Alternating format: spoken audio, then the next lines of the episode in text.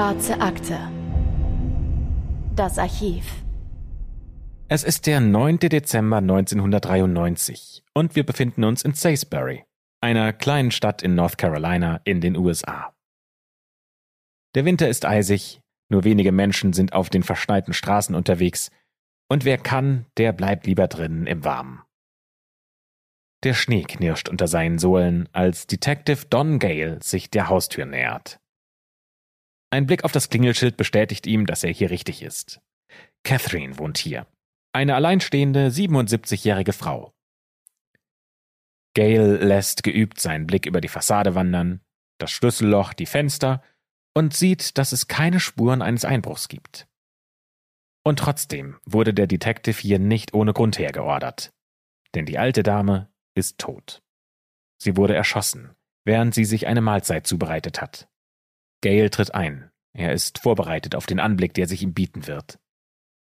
Catherine liegt auf dem Boden. Die Wunde an ihrem Kopf ist nicht zu übersehen. Der Täter hat zwei Schüsse abgefeuert. Die Wohnung sieht aus, als hätte hier jemand irgendwas gesucht. Die Sachen, die vom Tisch heruntergefegt wurden, die liegen jetzt kreuz und quer verstreut auf dem Boden. Die Schubladen sind durchwühlt. Doch auch hier drin kann der Detective keine Einbruchsspuren entdecken. Das heißt, wer auch immer der alten Dame das angetan hat, muss wie ein Besucher durch die Tür hereingekommen sein. Wahrscheinlich also, dass Catherine ihren Mörder sogar gekannt und selbst hereingelassen hat. Statt Einbruchsspuren entdeckt Don Gale jedoch was anderes. Die Uhr und die Ringe der alten Dame befinden sich noch immer in der Wohnung. Kein Räuber hätte die ja liegen gelassen. Das weiß der Detective aus Erfahrung. Und noch dazu das Chaos in der Wohnung. Für Don Gale ist das Szenario klar. Catherines Mörder hat mehr schlecht als recht einen Raubüberfall vorgetäuscht, um von seinem eigentlichen Ziel abzulenken, nämlich dem Tod der alten Dame. Doch warum ermordet jemand kaltblütig und zielgerichtet eine alleinstehende Dame in ihrer Wohnung? Und vor allem, Wer hat das getan? Ja, dieser Frage und noch einigen anderen werden wir in dieser Folge der Schwarzen Akte nachgehen und damit sagen wir natürlich herzlich willkommen zur ersten Folge im März, wie immer natürlich, mit der wunderbaren Anne Lugmann. Vielen Dank und wie immer natürlich mit dem wunderbaren Christopher Bücklein. Schön, dass ihr wieder zuhört. Und eine kleine Warnung, bevor es losgeht. Heute geht es unter anderem um das Thema Stalking. Wenn ihr euch damit nicht wohlfühlt, dann hört euch diese Folge bitte nicht alleine an. Wir starten diese Folge allerdings mit einem Mann, der mit dem Mord an Catherine überhaupt nichts zu tun hat. Genauer gesagt, er kennt die alte Dame nicht mal und er befindet sich nicht nur in einem anderen Land, sondern auch auf einem ganz anderen Kontinent. Der Mann, um den es heute gehen soll, heißt Viktor. Er ist 1,80 Meter groß, hat kurze schwarze Haare, einen vollen Schnurrbart und blaue Augen. Mit seinen gut 100 Kilo wirkt er kräftig, aber nicht dick. Victor ist charismatisch, extrovertiert und redegewandt. Und ein ziemlicher Frauenheld. Er hat das Talent, schnell Kontakte zu knüpfen. Und so kann es schon mal passieren, dass er im Bus eine interessante Frau trifft und sich bis zum Ende der Fahrt mit ihr verabredet hat. Was dann auch schnell mal den Beginn einer längeren Romanze bedeuten kann. In dem Buch First Degree Rage von Paula May, da wird ein schwedischer Ermittler mit folgenden Worten zu Victors Person zitiert. Er schlief mit mehr Frauen als jeder andere Mann, den ich je gekannt habe. Er hatte überhaupt keine Diskretion und keinen guten Geschmack. Jede Frau war freiwillig für diesen Mann. Er liebte sie alle. Victors Freunde und Bekannte kommen aus allen Gesellschaftsschichten, ganz egal wie alt sie sind, welchem Geschlecht sie sich zugehörig fühlen oder wie es um ihre Finanzen bestellt ist. Wo auch immer Viktor ist, lockt er die Menschen mit seinem Charme an. Und das ist echt interessant. Denn gleichzeitig wird Viktor nachgesagt, dass er ein Rechtsextremist ist. Das ist in zahlreichen Quellen zu lesen, unter anderem auch in dem Buch First Degree Rage, von dem Anne gerade gesprochen hat, Viktor teilt seine politischen Ansichten mit jedem, den er trifft, und es ist kein Geheimnis, dass er nicht viel von der liberalen Politik der damaligen schwedischen Regierung hält. Ein Jahr lang war Viktor Mitglied im schwedischen Zweig der Europäischen Arbeiterpartei, die Ende der 80er Jahre bei vielen Kritikern als rechtsextrem gilt, bevor er von dort ausgeschlossen wurde. In seiner Wohnung hat er diverse Pamphlete dieser Partei aufbewahrt, die gegen den damaligen Premierminister Palm wettern. Victor behauptet auch gerne, er hätte mit dem Premierminister schon öfter debattiert und ihn dabei völlig gedemütigt. Und das erzählt er in der Hoffnung damit, die Damenwelt beeindrucken zu können. Ja, jetzt haben wir ja gerade gesagt, dass hier mit diesem Fall an einem ganz konkreten Tag beginnen, nämlich dem 28. Februar 1986. Denn das ist der Tag, an dem Olaf Palm am späten Abend erschossen wird. Er befindet sich da gerade in Begleitung seiner Frau, denn die beiden hatten sich im Kino einen Film angesehen. Anschließend machen sich die beiden zu Fuß auf den Weg zurück nach Hause, ohne ihr Security-Team, denn das haben sie kurz zuvor in den Feierabend geschickt. Der Mörder spricht das Paar einfach an, bevor er dann aus nächster Nähe schießt. Palms Frau wird durch einen zweiten Schuss leicht verwundet und Olaf selbst, der stirbt. Das Attentat am schwedischen Premierminister erschüttert das ganze Land und einer der ersten, der des Mordes an Palm verdächtigt wird, ist Viktor. In der Nacht vom 28. Februar hat der angeblich in einer Bar ganz in der Nähe des Tatorts lautstark Hassreden gegen Palm geschwungen. Und dazu kommt ja noch sein politischer Hintergrund, seine Verbindung zu extremistischen Gruppen, die Pamphlete in seinem Haus und ein Zeuge, der ihn in der Nähe des Tatorts gesehen haben will. Viktor wird verhaftet und mehrere Tage zum Verhör festgehalten. Er entspricht zwar grob der Beschreibung des Attentäters, bei einer Gegenüberstellung mit dem Augenzeugen wird Viktor jedoch nicht als dieser identifiziert. Und das ist auch der Grund, warum Viktor wieder aus der Untersuchungshaft entlassen wird. Man entscheidet sich, die Mordanklage gegen ihn fallen zu lassen, weil man einfach nicht genug gegen ihn in der Hand hat. Allerdings wird er einige Zeit nach seiner Freilassung noch telefonisch überwacht. Das eine ist jedoch, was die Behörden entscheiden. Und das andere ist, wie die schwedische Bevölkerung das findet. Denn obwohl Viktor freigelassen wird, halten ihn immer noch viele Schweden für den Attentäter. Und das bedeutet, dass Viktor einfach nicht zu seinem alten Leben zurückkehren kann. Der Alltag wird für ihn immer unangenehmer, was unter anderem daran liegt, dass die Medien nach wie vor ein großes Interesse an ihm haben. Ist Viktor wirklich ein Mörder, der frei herumläuft? Mit diesem Verdacht auf seinen Schultern hält Viktor es nicht mehr lange in Stockholm aus und beschließt, in die USA zu fliehen. Hier will er einen Neuanfang starten. Hier, wo ihn niemand kennt. Übrigens, um das jetzt mal direkt vorwegzunehmen, der Fall rund um Olaf Palm, der bleibt lange ungelöst. In den folgenden Jahren werden mehr als 150 Bücher über diesen Fall veröffentlicht und insgesamt 134 Personen werden bei der Polizei fälschlicherweise zu Protokoll geben, dass sie den Premierminister ermordet hätten. Erst 34 Jahre später, also 2020, da kann die schwedische Kripo durch die Hilfe einiger Journalisten den Mord aufklären. Und der Name des Täters lautet Stieg, der von den Medien nur der Skandiamann genannt wird. Und das Spannende dabei ist, Stieg hatte sich öffentlich und mehrfach als Zeuge in dem Mordfall ausgegeben und wurde insgesamt sogar viermal von der Polizei befragt. Er hatte sich sogar vor laufenden Kameras am Tatort gezeigt und der Name Skandiamann, der kommt übrigens daher, dass Stieg in einem Gebäude der Skandia-Versicherung als Werbegrafiker arbeitete. Jetzt, da der Fall endlich gelöst ist, kann er praktisch direkt zu den Akten gelegt werden, denn im Jahr 2000 schon ist Stieg gestorben. Vermutlich durch Selbstmord, wie das Spiegelmagazin schreibt.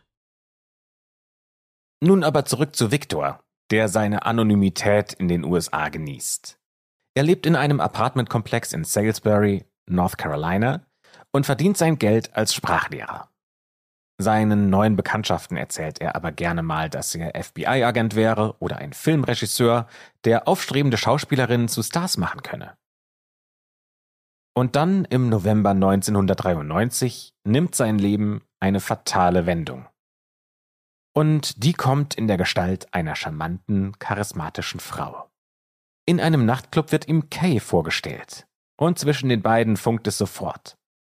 Zwar scheint Kay etwas zu zögern, sie möchte sich einfach nicht sofort auf den fremden Mann einlassen, jedoch kann sie Victors Charme nicht lange widerstehen.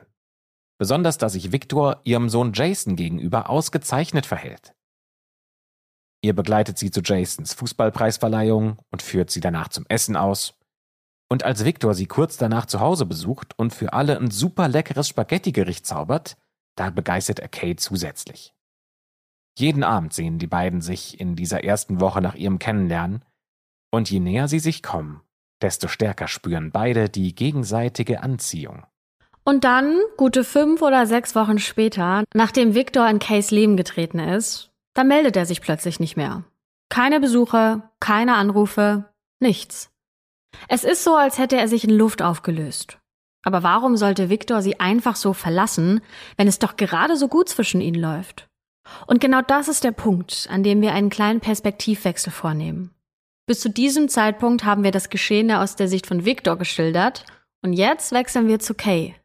Die muss den plötzlichen Kontaktabbruch erst einmal verdauen. Tatsächlich hat sie es mehr Mühe gekostet, die Bindung zu Victor zuzulassen, als sie es ihm gezeigt hat, denn Kay kommt gerade aus einer langen, schwierigen Beziehung, die nicht so glücklich zu Ende gegangen ist und muss sich danach erstmal wieder neu sortieren. Die Entscheidung, wieder einen Mann in ihr Leben und das ihres Sohnes zu lassen, das hat sie sich nicht leicht gemacht. Ja, und jetzt das. Hat sie Victor so falsch eingeschätzt? Das ist doch kaum möglich. Auf Kay hat Victor wie der absolute Traummann gewirkt. Noch heute gerät sie ins Schwärmen. Wenn man sich mit ihm unterhält, so sagt Kay in einer TLC-Dokumentation, die heißt Dead of Winter, kalt wie Eis, dann spricht man nicht über die typischen Themen, die Kleinstädter üblicherweise bewegen, was äh, ziemlich erfrischend ist ihrer Meinung nach. Was Victor außerdem besonders macht, ist, dass er wirkliches Interesse an seinem Gegenüber hat, denn er fragt nach, was man macht und wie es ihm einem geht. Und bei Victor hat Kay das Gefühl, so richtig gesehen zu werden. Er hat eine herzliche, liebevolle Art, er sieht gut aus, sein Lächeln wäre toll. Auch jetzt, obwohl er einfach weg ist, kann Kay nicht aufhören, von ihm zu schwärmen. Und dann fünf Tage nach Victors Verschwinden wird Kays Leben von einem Donnerschlag getroffen. Ihre Mutter, Catherine, wird in ihrer Wohnung erschossen. Und so laufen jetzt die Fäden in dieser Geschichte zusammen. Denn jetzt kommen wir wieder zurück zu dem Mord an Catherine, den ihr zu Beginn der Folge gehört habt. Das heißt, um nochmal alles zusammenzufassen, wir befinden uns jetzt in den USA im kleinen Städtchen Salisbury in North Carolina und es ist Dezember 93. Victor hat zu diesem Zeitpunkt schon einige Jahre in den USA verbracht, ist aber einige Wochen nach seinem Kennenlernen mit Kay spurlos verschwunden. Kay vermisst nicht nur Victor, in den sie sich längst verliebt hat, sondern trauert jetzt natürlich auch um ihre Mutter, die nun wirklich niemandem irgendwas getan hat. Dieser Dezember soll für Kay der kälteste und traurigste Dezember werden, den sie je erleben wird. Denn es ist nicht nur der Schock über den plötzlichen Tod ihrer Mutter und das riesengroße Fragezeichen wegen Victor, was Kay auf der Seele liegt. In der letzten Zeit haben sie und ihr Sohn Jason auch noch mehrere Drohbriefe von einer unbekannten Person bekommen, deren Inhalt wirklich an einen Horrorfilm erinnert. In einem der Briefe heißt es zum Beispiel wie folgt. Rosen sind rot, Pfeilchen sind blau. Wir beobachten ihr Haus. Wir wollen sie warnen, dass Jason etwas Schlimmes zustoßen wird. Ort und Zeit werden überraschen, aber es wird sehr bald passieren. Dazu erhält Kay immer wieder Telefonanrufe, auch mitten in der Nacht. Jemand stalkt sie. Jemand beobachtet jeden ihrer Schritte, weiß, wann sie zu Hause ist und wann sie das Haus verlässt. Und dann der Mord an ihrer Mutter. Da draußen läuft ein Mörder frei rum, und es ist nicht auszuschließen, dass der Mörder und ihr Stalker ein und dieselbe Person sind. Und diese Person bedroht sie und ihren Sohn. Kay fühlt sich nicht mehr sicher. Nachts bekommt sie kein Auge mehr zu, hat ständig das Gefühl, nicht einschlafen zu dürfen, um die Kontrolle nicht abzugeben. Und wie sich Kay zu diesem Zeitpunkt fühlen muss, das wird ziemlich klar in der TLC-Dokumentation Dead of Winter, kalt wie Eis gezeigt. Allein beim Anschauen hat man da schon diesen Gruselfaktor gespürt. Und wie schlimm das für Kay und Jason sein muss, im realen Leben in dieser Situation zu stecken, das ist unvorstellbar. Wenn ihr euch diese Doku mal anschauen wollt und intensiver in diese Situation eintauchen wollt, dann haben wir euch die in den Show Notes verlinkt, also schaut da gerne rein. Da findet ihr alle Informationen und unsere Quellen. Und so vergehen die Tage. Weihnachten kommt und geht. Traurige, angsterfüllte Feiertage, an denen Kay und Jason zu allem anderen als feiern zumute ist. Victor hat sich immer noch nicht gemeldet, der Winter ist kalt und unbarmherzig, aber nicht einmal in ihrem Haus können sich Mutter und Sohn warm und sicher fühlen. Die vielen dunklen Stunden machen es nicht besser, das ständige Gefühl, beobachtet zu werden. Und dann sind da ja noch die Geräusche. Knatscht da jemand im Schnee? Nähert sich jemand dem Haus? Warum steht die Tür plötzlich offen? War die gerade nicht noch geschlossen? Es war wirklich der absolute Psychoterror für die beiden und in ihrer Angst wendet sich Kay an die einzige Person, von der sie sich Schutz verspricht, nämlich ihrem Ex-Freund Lamont Claxton, den alle nur LC nennen. LC ist Polizist und wenn er ihr nicht helfen kann, ja wer dann?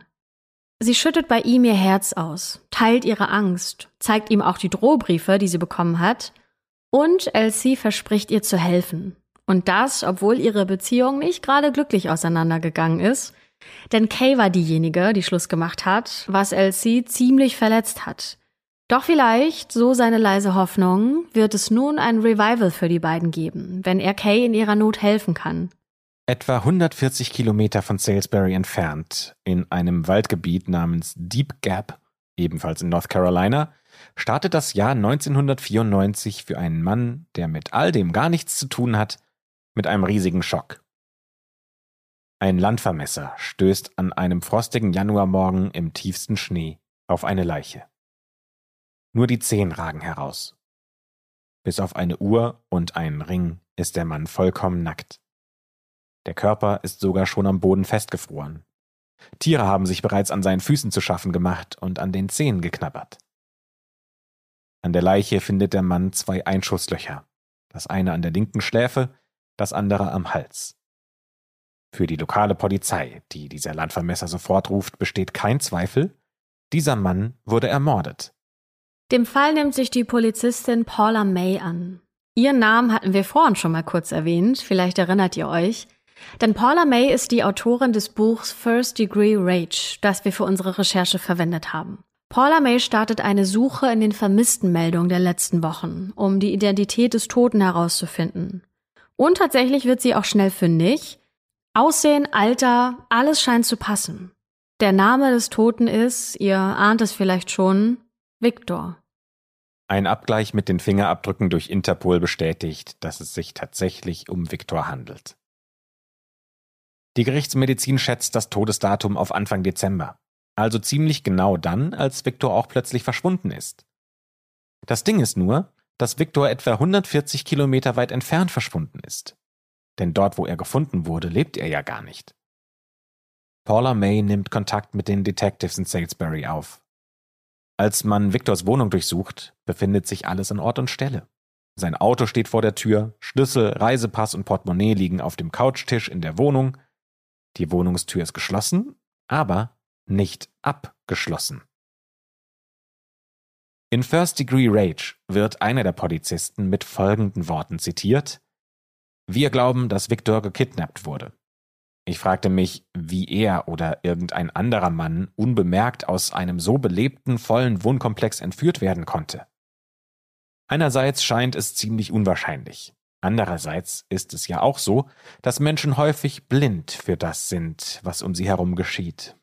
Paula findet heraus, dass Victor zuletzt lebend von seiner Freundin gesehen wurde, also von Kay. Sie bittet Kay daher um ein Gespräch, und so erfährt diese überhaupt erst von seinem Tod und fällt natürlich aus allen Wolken. Ja, natürlich hat sie sich gewundert, wo er abgeblieben ist, aber Mord wäre ihr nicht in den Sinn gekommen. Sofort kommen all ihre Ängste hoch, der Psychoterror der letzten Monate, den sie bei der freundlichen Ermittlerin nun entladen kann, denn wie kann es sein, dass ihr schon wieder jemand genommen wird? Erst ihre Mutter und dann auch noch Viktor. Es sieht alles danach aus, als würden diese zwei Taten zusammenhängen. Und das sieht auch Detective May so. Kay ist das Bindeglied zwischen den beiden Todesfällen. Dazu ja noch die Drohung, Jason etwas anzutun. Jemand scheint es also darauf anzulegen, Kay Schmerzen zuzufügen. Ja, aber wer? Diese Frage stellt sich Kay jeden Abend wieder, wenn es dunkel wird und sie mit Jason alleine in dem großen Haus ist. Immer dann, wenn sie nachts wach im Bett liegt und nicht schlafen kann vor lauter Angst, dass irgendetwas passiert, wenn sie die Augen schließt. Doch wie das so ist mit dem Schlaf, irgendwann ist es zwecklos dagegen anzukämpfen. Und Kay liegt gerade im unruhigen Schlaf, als ein lautes Scheppern sie weckt. Dazu ängstliche Schreie von Jason. Kay ist sofort auf den Beinen und rennt in das Zimmer ihres Sohnes, und der sitzt vollkommen panisch im Bett und schaut voller Angst zum Fenster. Als Kay sich nähert, entdeckt sie dort ein kleines Loch in der Scheibe, das ungefähr so groß ist wie eine Patronenkugel. Und Kay ruft sofort die Polizei. Und die muss nicht lange suchen. In Jasons Sockenschublade finden die Polizisten tatsächlich eine Patronenkugel, die nur knapp an Jasons Kopf vorbeigeflogen sein muss. Und dieser Vorfall beweist, was Kay lange nicht einsehen wollte. Wer auch immer ihr diese Drohbriefe schreibt, sie stalkt und nachts anruft, der meint es bitter ernst. Ein Albtraum, aus dem Kay einfach nur erwachen will. Aber wo soll sie sich verstecken? Bei ihrem Ex, LC etwa? Eigentlich erhofft sie sich nur ein wenig Schutz von ihm, kann auf seine Nähe ansonsten aber bestens verzichten. Kays Hoffnung liegt auf der Polizei und damit auf Detective Paula May. Dieser Mensch muss doch zu finden sein, der ihr all das antut. Und der höchstwahrscheinlich ja auch ihre Mutter und Victor auf dem Gewissen hat. Da es sich um eine Mordermittlung handelt, widmen sich die Detectives dem Fall mit allerhöchster Priorität, bevor es noch zu einem weiteren Todesfall kommt. Werbung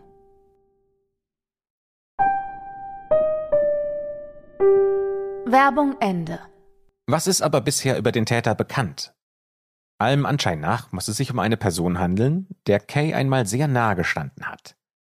Vielleicht wurde diese Person von Kay verletzt oder in irgendeiner Form abgestoßen. Was dafür spricht, ist, dass diese Person gezielt die wichtigsten Menschen in Kays Leben angreift, wohl wissend, wie man ihr am meisten Schmerz zufügen kann. Es ist davon auszugehen, dass nicht nur Kay, sondern auch ihre Mutter diese Person gekannt haben muss. Denn Catherine hat ihr Mörder ja freiwillig die Tür geöffnet. Die Frage ist also, wer stand Kay mal so nah und wer möchte ihr jetzt so sehr schaden? Da muss sie auch gar nicht so lange nachdenken, denn zumindest die schlimmste Trennung hatte sie von LC. Und auch ihre Beziehung war ein einziges Hoch und Runter. Die beiden hatten sich kennengelernt, als LC in der Stadt Polizist war. Er schien erst ein wunderbarer Mensch zu sein und Kay verliebte sich auch sehr schnell in ihn. Dann waren sie drei Jahre zusammen, in denen es immer mal wieder zu seltsamen Situationen kam. Zum Beispiel, als sie mit ihrem Sohn Jason im Auto saßen und gerade zu dritt zu einem Ausflug aufbrechen wollten, da fing es an zu schneien. LC rastete daraufhin komplett aus, als der Schnee auf das neu geputzte Auto fiel. Er wurde beleidigend und schrie Kay an, als wäre der Schnee ihre Schuld. Dieses Szenario wird eindrücklich in dem Dokumentarfilm Dead of Winter Kalt wie Eis dargestellt.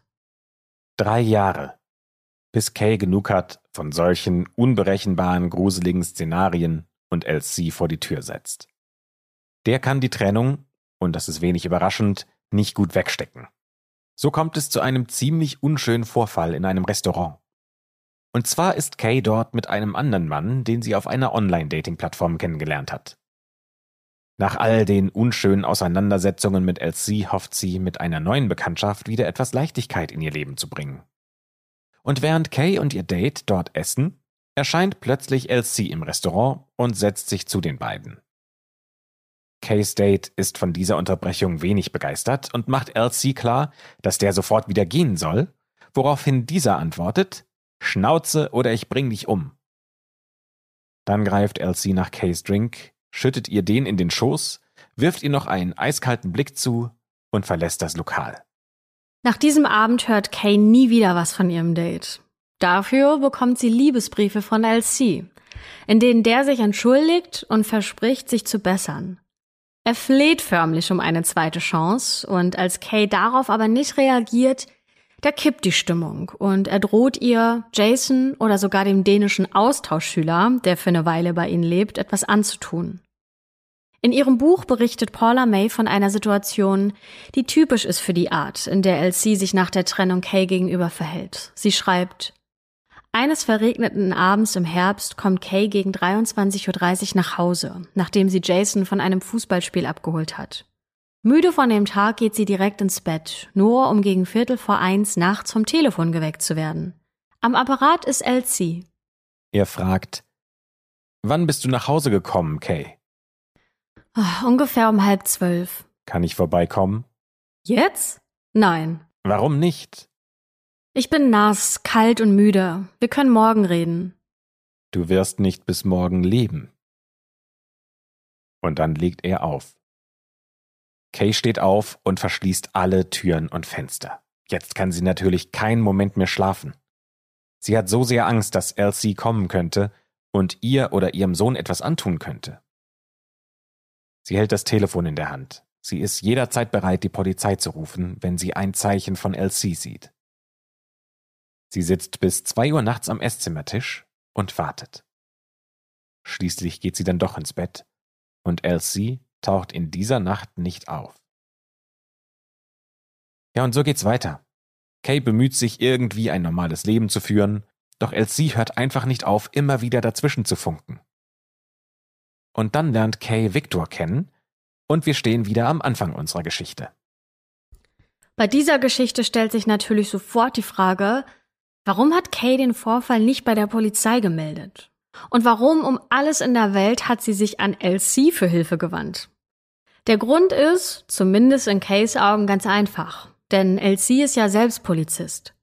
Sie geht zu diesem Zeitpunkt davon aus, dass man sie deshalb bei der Polizei überhaupt nicht ernst nehmen würde.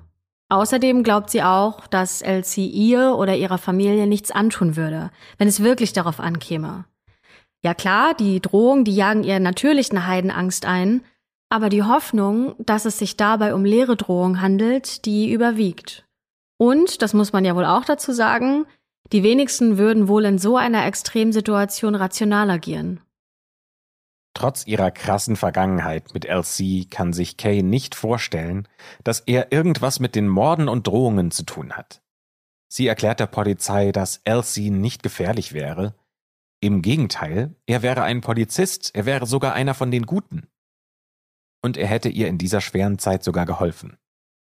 Außerdem hätte er gesagt, dass er sie lieben würde und sowas macht man doch nicht mit Menschen, die man liebt. Die Polizistin Paula May ist davon ganz und gar nicht überzeugt. In ihren Ohren klingt LC mehr als verdächtig. Er wirkt wie ein Mensch, der bereit ist, anderen Schmerzen zuzufügen, und er hätte auch ein Motiv. Rache und Eifersucht. Rache an Kay für das Leid, das sie ihm mit der Trennung zugefügt hat, gepaart mit der Eifersucht, dass Kay offenbar bereit ist, mit ihrem Leben fortzufahren, während LC noch auf der Stelle tritt und an Vergangenem festhält. Und langsam sieht auch Kay ein, dass es wohl ein Fehler war, LC wieder in ihr Leben zu lassen. Bis hierhin stützt sich die Theorie der Detectives auf zwar ziemlich eindeutig wirkende Indizien, aber es fehlen ja immer noch handfeste Beweise, damit LC angeklagt und verurteilt werden kann. Dafür durchsuchen die Ermittler sein Haus, während er selbst nicht da ist. Wie es darin aussieht, das sagt einiges über ihn aus, denn das gesamte Haus wirkt wie die Kulisse in einem Horrorfilm. Alles ist perfekt geordnet und unnatürlich steril. Die Dosensuppen im Schrank sind alphabetisch sortiert und mit dem Etikett nach vorn in Reih und Glied ausgerichtet. Im Kleiderschrank hängen die Hemden alle in die gleiche Richtung und haben exakt denselben Abstand zum nächsten Hemd. Die Schnürsenkel der Schuhe werden von einem Gummi gehalten, damit diese nicht ausfransen. Und der gesamte Wohnraum ist blitzeblank. Fast wirkt es so, als hätte LC den Besuch der Detectives erwartet. Er ist ja immerhin ein erfahrener Polizist, der weiß, wie man Spuren verwischt. Waffen jedoch finden die Ermittler keine, obwohl sie sehr penibel bei der Suche vorgehen. Ist es wirklich möglich, dass LC keine einzige Spur hinterlassen hat? Dass er wirklich an alles gedacht hat? Die Antwort findet das Ermittlerteam in der Garage, als sie Elsies Wagen durchsuchen. Denn im Kofferraum, oben an der Decke, befinden sich Rückstände von einem Schuhabdruck. Fast so, als hätte jemand in diesem Kofferraum gelegen und mit den Füßen gegen die Decke getreten.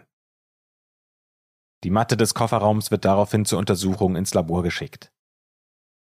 In der Zwischenzeit probiert es Detective Don Gale, der ja ursprünglich zum Mord an Kays Mutter gerufen wurde, mit einem Telefonanruf bei Elsie.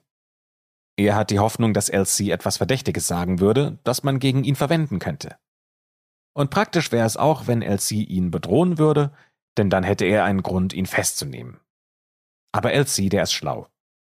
Der benimmt sich zwar nicht gerade höflich, denn er wird sofort ausfallend und beleidigend und macht klar, dass er gar nichts zu dem Fall zu sagen hätte, aber er sagt nichts, was man gegen ihn verwenden könnte. Don hat den Verdacht, dass Elsie ihn als Kollegenschwein sieht, aber nur weil jemand Polizist ist, heißt es ja nicht, dass man über den Gesetzen steht. Währenddessen geht der Wirklichkeit gewordene Albtraum für Kay weiter. Jetzt, da ihr klar geworden ist, dass höchstwahrscheinlich tatsächlich Elsie hinter den Angriffen auf ihre Familie und den ganzen Drohungen steckt, traut sie sich nirgendwo mehr hin. Sie öffnet weder die Tür noch geht sie ans Fenster. Sogar ihr Testament setzt sie auf. Für sie ist es nur eine Frage der Zeit, bis Elsie auch sie selbst angreift. Oder noch einmal Jason, der unter dem Psychoterror genauso leidet wie seine Mutter. Kays einzige Hoffnung ist, dass man schnell einen Beweis findet und dass Elsie dann endlich festgenommen werden kann. Und tatsächlich erzielt die Spurensuche einen Erfolg, denn man entdeckt Haare auf der Matte, die zu denen von Victor passen. Er muss also in der Nacht seiner Ermordung in Elsies Kofferraum gelegen haben. Was Grund genug ist, um Elsie endlich festzunehmen. Wir wissen ja bisher noch recht wenig über Elsie, obwohl er ja eine sehr zentrale Rolle in dem Fall spielt. Elsie hat zwei Geschwister. Er selbst ist das Sandwich-Kind und die drei hatten eine schwierige Kindheit. Elsies Vater war Alkoholiker und hat sich gegenüber den Kindern meist rau und hart verhalten. Seine Mutter hat sich aber nicht für ihre Kinder eingesetzt, die war viel zu sehr mit sich selbst beschäftigt. Wie Paula May in First Degree Rage schreibt, war Elsies Mutter eine Partylöwin, die sich wirklich nicht um die richtige Versorgung der Kinder gekümmert hat, dafür aber immer unterwegs war, alleine. Die Kinder wurden immer wieder beim Onkel geparkt, während der Vater arbeitete und die Mutter ihr Ding durchgezogen hat und Party gemacht hat. Elsies Onkel wird in First Degree Rage mit folgenden Worten zitiert. Und wenn sie die Kinder nicht zu uns nach Hause gebracht haben, setzte sie die drei an einer Straßenecke aus, während sie loszog, um andere Männer zu treffen. Das soll übrigens auch der Grund gewesen sein, weswegen sich die Eltern dann getrennt haben. Daraufhin soll Elsies Mutter mit den drei Kindern erst in einem Auto gelebt und sie dann wieder beim Onkel abgegeben haben. Aber dieses Mal für immer. Die beiden Jüngsten, darunter Elsie, bleiben dann auch tatsächlich bei dem Onkel. Der ältere, aber auch erst sechs Jahre alt, der wurde zu einer anderen Tante gegeben. Drei von ihnen waren einfach zu viel, erklärt der Onkel in seinem Buch und sagt weiter, wir hatten bereits unseren eigenen Sohn, aber wir haben die beiden Jüngsten genommen. Elsie ist zu diesem Zeitpunkt fünf Jahre alt.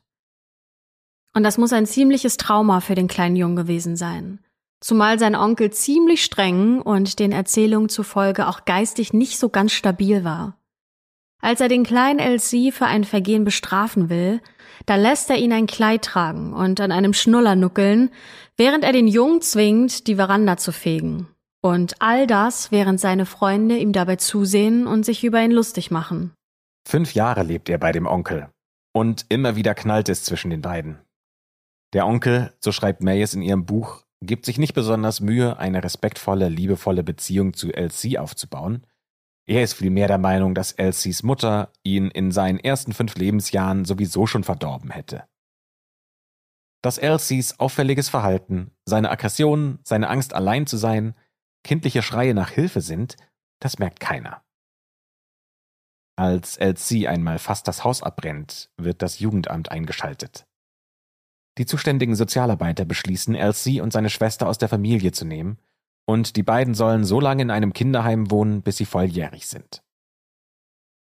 So dysfunktional die Familie von dem Onkel auch ist, so schlimm war es für den kleinen Elsie, schon wieder aus einem gewohnten Umfeld gerissen zu werden. Was er brauchte und wollte, ist ein stabiles Umfeld und eine liebevolle Bezugsperson. Und damit wäre auch klar, woher Elsies Beziehungsprobleme kommen könnten. Vor Kay war er zweimal verheiratet und auch in diesen Beziehungen soll er sehr eifersüchtig und auch immer mal wieder gewalttätig gewesen sein. Der erwachsene Elsie leidet zudem unter Depressionen und soll, so schreibt es zumindest Paula May in ihrem Buch, gelegentlich sogar Suizidgedanken haben. Elsie soll eine Liste mit den Namen von all denen führen, die ihm Unrecht getan haben. Darauf stehen auch die meisten seiner Partnerinnen, mit denen er in seinem Leben eine romantische Beziehung eingegangen war und die sich dann aber von ihm getrennt hatten. Ein Leben, das LC zum Hauptverdächtigen in zwei Mordfällen hat werden lassen. 1997, also drei Jahre nach dem Mord an Victor und Catherine, wird LC vor Gericht gestellt. Seine Verteidigung versucht, die Olaf Palm-Karte auszuspielen. Sie lassen einen Zeugen auftreten, der behauptet, die russische Regierung hätte Viktor getötet, um von Palms Warmmörder abzulenken. Das Gericht lässt sich aber davon nicht überzeugen. Die Beweise, die vorgebracht werden, ergeben nämlich ein ganz anderes Bild, wie sich aus dem Protokoll entnehmen lässt. Victor wurde zuletzt lebend gesehen, als er das Haus von Kay am 3. Dezember 93 gegen 23.30 Uhr verlässt. Zuvor hatten er und Kay an diesem Abend ein Fischrestaurant besucht, wo Victor eine Mahlzeit mit Fisch und Kartoffeln zu sich genommen hatte. Als seine Leiche gefunden wurde, war er bereits seit Wochen tot, getötet durch eine Schusswunde vom Kaliber 22 in den Kopf. LC besitzt eine solche Waffe. Der Gerichtsmediziner hat geringe Spuren von Kartoffelschalen in Viktors Magen gefunden und war daher der Meinung, dass dieser innerhalb weniger Stunden nach dem Verzehr seiner Mahlzeit die tödliche Schusswunde erlitten haben muss. Elsie war außerordentlich eifersüchtig wegen Kay und sehr wütend über ihre Weigerung, die Beziehung der beiden wieder aufzunehmen. Elsie beobachtete am 3. Dezember, wie Victor und Kay sich auf ihrer Veranda küssten und er fand heraus, dass das Auto, das an diesem Abend vor Kays Haus geparkt war, auf Victor zugelassen ist und fand dessen Adresse dann im Telefonbuch.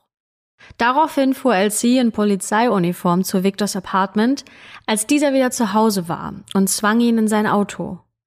Nachdem Victor verschwunden war, ließ LC sein Auto in einer Waschanlage reinigen und die Kofferraummatte schamponieren, und später übermalte er den Innenraum des Kofferraums, um kleine Kratzer und einen schwachen Fußabdruck zu verbergen.